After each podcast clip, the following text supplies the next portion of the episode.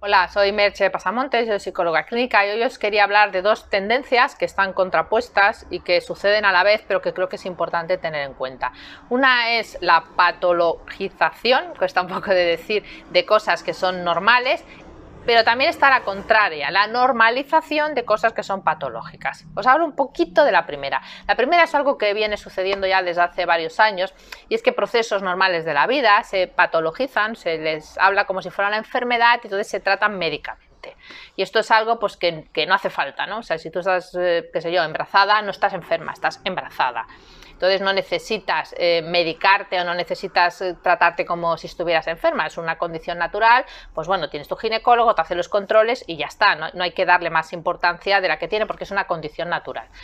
Entonces, cosas de este tipo a veces se, se, patologizan, ¿vale? Pero también ahora estoy viendo mucho, sobre todo a raíz del tema de redes sociales y tal, que se está dando la tendencia inversa.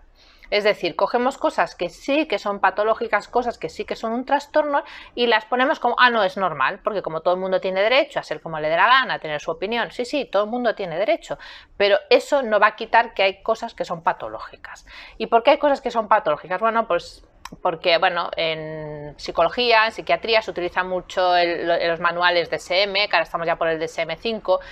y hay otros eh, sistemas de de clasificación, como el CIE, que es un sistema más europeo, y tú puedes estar 100% o no de acuerdo con el DSM5, no hace falta que te creas todo lo que pone el DSM5 o puedes considerar que alguna eh, em, categoría no la han hecho del modo, pero lo que no podemos negar es que es una base de consenso entre psiquiatras, psicólogos y profesionales en la que hay muchos estudios detrás que clasifica las eh, conductas que se consideran patológicas. Se consideran patológicas porque cumplen una serie de características que hacen que la persona no esté bien y que además esa persona sufre por ello, ¿vale? Una conducta patológica no es una conducta en la que la persona, una depresión no es algo en que la persona se lo está pasando bien, una ansiedad tampoco se lo está pasando bien, una persona con un trastorno de personalidad no se lo está pasando bien. Eso le hace tener un sufrimiento y le hace tener una serie de consecuencias en su vida. O sea, las cosas que le pasan, le pongo muchas comillas, ¿eh? para que me entendáis, no son normales, pero no son normales porque la persona no está bien. Entonces le suceden cosas pues, que si estuviera bien no le sucederían y tendría una vida pues, más satisfactoria y más feliz, que al final es lo que todos queremos. Entonces cuando, sobre todo en redes sociales, normalizamos esas conductas patológicas, de alguna manera eh, estamos haciendo algo un poco perverso, ¿eh? porque estamos como eh, dejando a la...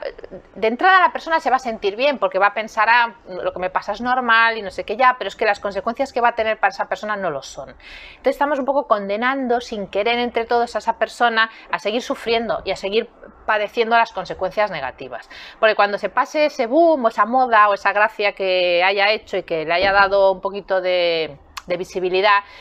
en su día a día va a seguir teniendo las dificultades que tiene por tener ese problema. Entonces lo que conviene es cuando vemos ese tipo de cosas y tal, aparte de no reírnos y no hacer, pues eso, persecuciones y no hacer leña del árbol caído, que bastante tiene la persona con lo que tiene,